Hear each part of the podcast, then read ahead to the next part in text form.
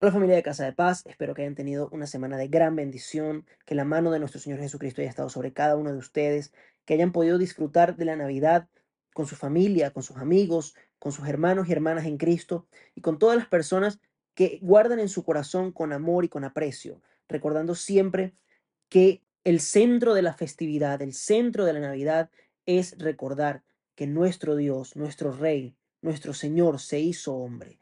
Y no se hizo hombre de cualquier manera. Tomó la forma de un pequeño bebé y se encarnó tal y como cualquiera de nosotros lo hubiese hecho.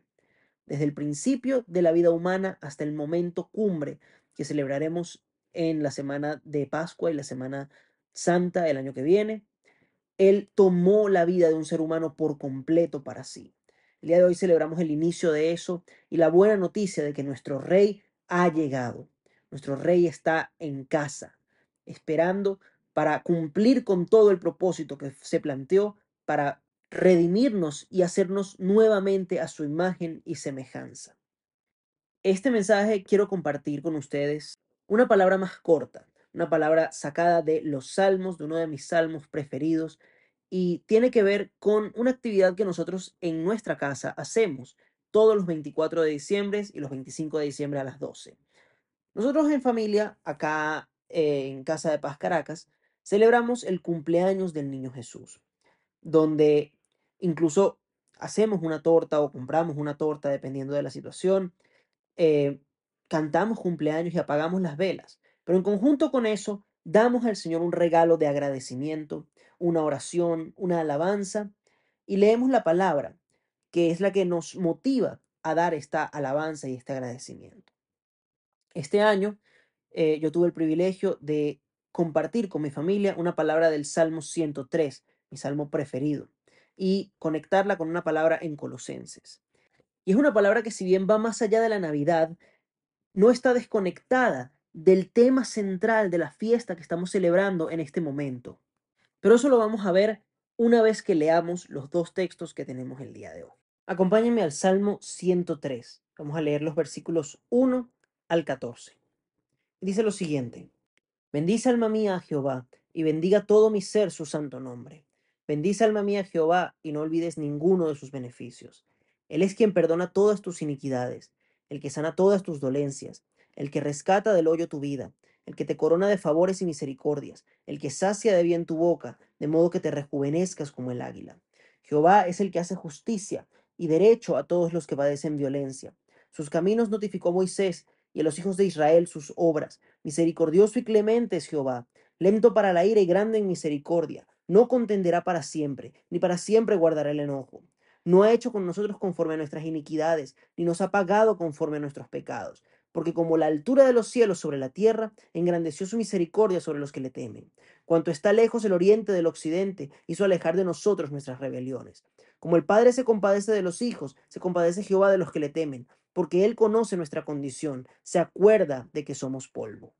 El tema central en este salmo entonces, o al menos en la sección que leímos, es uno de recordar, recordar siempre quién es el Dios al que nosotros adoramos, quién es el Dios al que nosotros servimos. Es un Dios que perdona nuestros pecados, que sana nuestras dolencias, que nos rescata en las situaciones más difíciles, que nos corona de favor y de misericordia.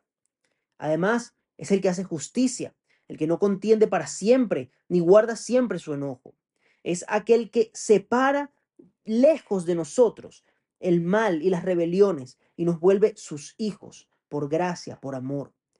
Estamos hablando de un Dios que no se va a contentar con tener a los humanos en enemistad con Él, sino que va a buscar todas las maneras posibles de traer restauración, redención y nueva vida a aquellos que le buscan.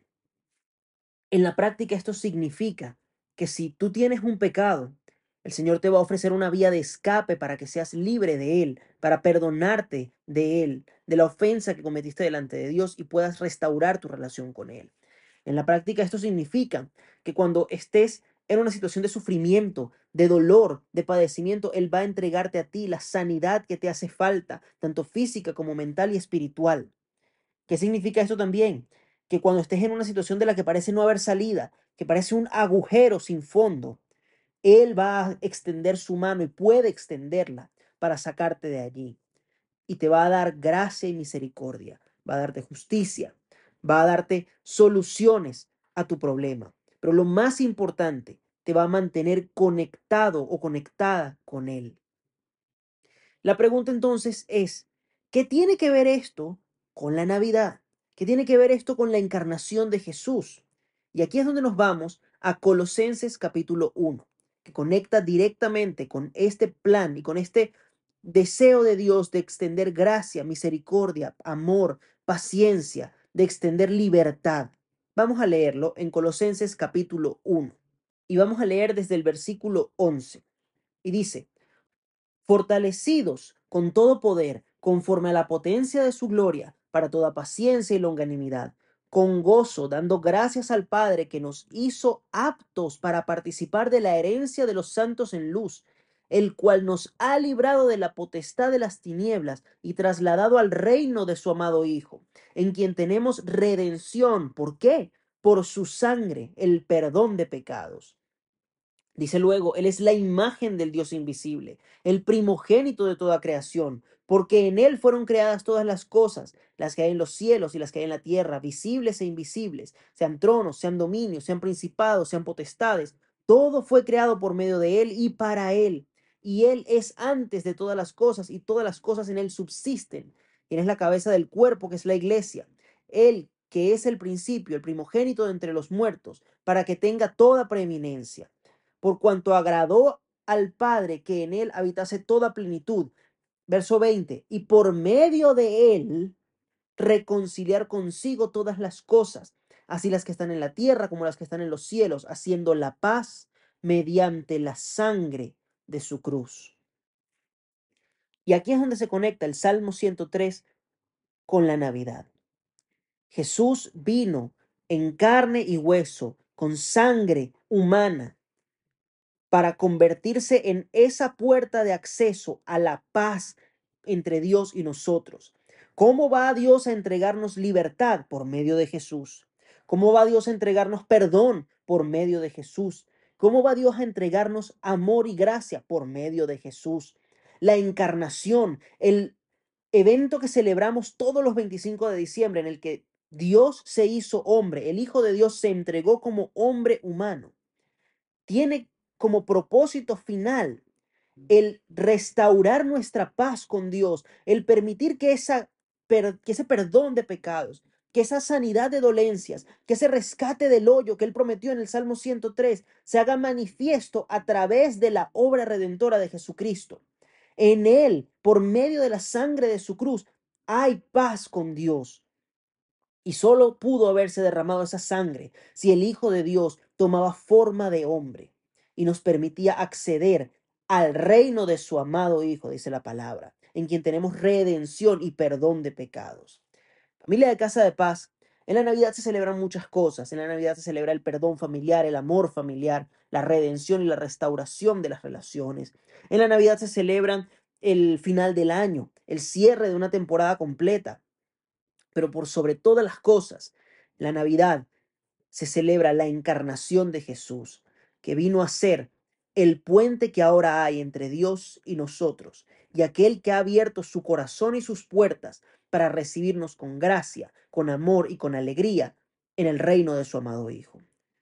Si va a celebrar algo todos los 25 de diciembre, celebre que Dios ha hecho la paz con nosotros. ¿Y cómo la hizo?